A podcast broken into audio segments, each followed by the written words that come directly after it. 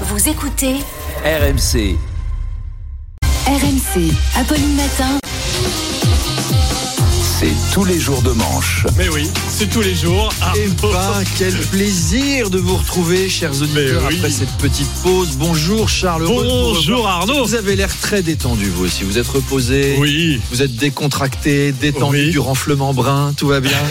Alors, hier, c'était le 1er mai et l'intersyndicale a décidé de marquer un grand coup en organisant un défilé comme le 19 janvier, Mhm. le 7 février, le 16 février, le 8 mars, le 23 mars, etc. Et Emmanuel Macron était consterné. Mais qu'est-ce qu'ils ont à râler encore? Pour la fête du travail, je leur ai donné du travail, deux ans de plus et ils sont pas contents. À la fête de la bière, on me donne deux litres de bière en plus. T'es content? Et ils sont là, ouais, ouais, on veut pas bosser parce qu'on est trop fatigué. Ils ont un jour de congé, ils se reposent pas. Ils en profitent pour faire 20 km. Brigitte, viens voir moi, quand je suis crevé, je dors. Je fais pas un semi-marathon en tapant sur des casseroles. Alors, il y a plusieurs manières de couvrir le 1er mai. Oui. Sur BFM, on a parlé du rapport de force entre l'intersyndicale et le gouvernement. Mhm. Sur TF1, ils ont interrogé un cultivateur de muguet de 87 ans qui habite dans la très jolie petite ville de Tougrasse, les deux Glavios.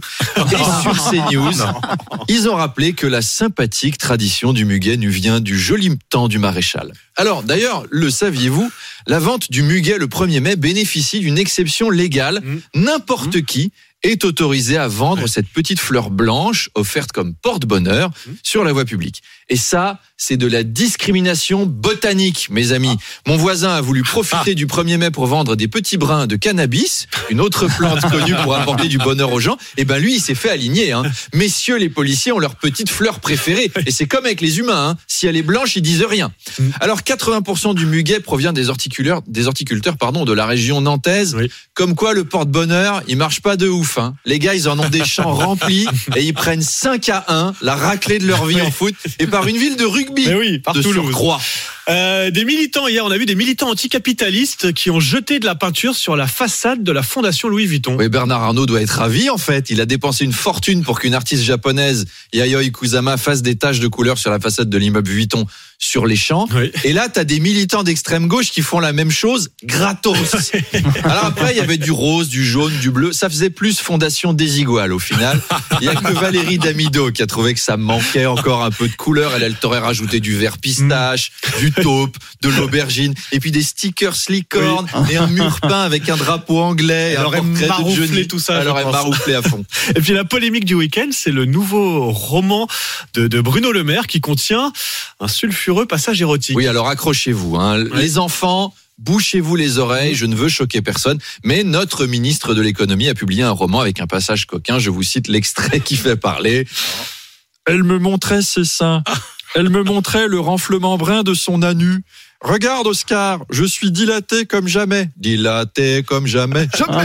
Jamais. Je vous avoue que je m'y attendais pas. Si je vous avais demandé la semaine dernière, petit quiz, qui a écrit Elle me montrait son renflement brun dilaté Jean-Marie Bigard, Rocco Siffredi ou Bruno Le Maire, c'est pas sûr que tout le monde aurait trouvé la bonne réponse. Enfin voilà, on avait déjà Jupiter à l'Elysée, maintenant on a Uranus à Bercy. Oh. Bientôt tout l'Olympe. Alors, Oui. personne autour de cette table ne sera choqué par des renflements bruns et surtout pas Charles. Personne ne dénie non plus à Bruno Le Maire le droit d'écrire des romans avec un passage érotique. D'autant que le ministre chargé des impôts qui s'intéresse aux fesses des gens, c'est cohérent. Non, on ricane parce que le ministre a dit un gros mot, voilà, et que ça s'enchaîne très bien dans la séquence. Pif gadget, playboy, têtu, bras d'honneur à l'Assemblée, interdiction des casseroles. Bruno Le Maire a été défendu par ses collègues du gouvernement. Elisabeth Borne a même déclaré le gouvernement est très attentif à la bonne tenue de ses membres, dressés vers un seul objectif, le cul, mule des succès des réformes, et les seins, quant prochain jour d'apaisement. J'en ai parlé à Bruno Le Maire, et il m'a proposé de me refaire le point G néral de ses prochaines mesures très vite. D'ailleurs, renflement brun, c'est pas très excitant, hein. Mm. Dit comme ça, c'est assez médical comme terme. C'est pas dans les conversations en club échangiste, on dit jamais. C'est quoi ton truc? Oh ben moi c'est les pieds. Oh ben moi c'est me faire fouetter. Et toi Bruno moi, c'est les renflements bruns. Sacré Bruno. On n'imaginait pas les spécialistes de l'économie être aussi coquins. À quand le livre érotique d'Emmanuel Le Chypre Ah, pas de mal à veille.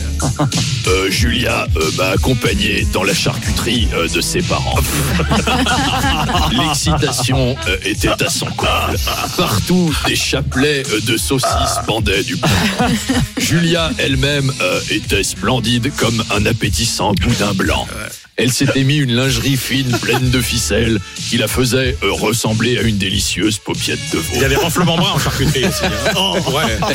Elle s'est allongée sensuellement sur la planche à découper les steaks. Elle s'est caressée la poitrine en la recouvrant de mayonnaise et elle m'a dit bon appétit. Oh. Et bien sur ces images Oui. magnifiques, Bon petit déj. je vous dis à demain.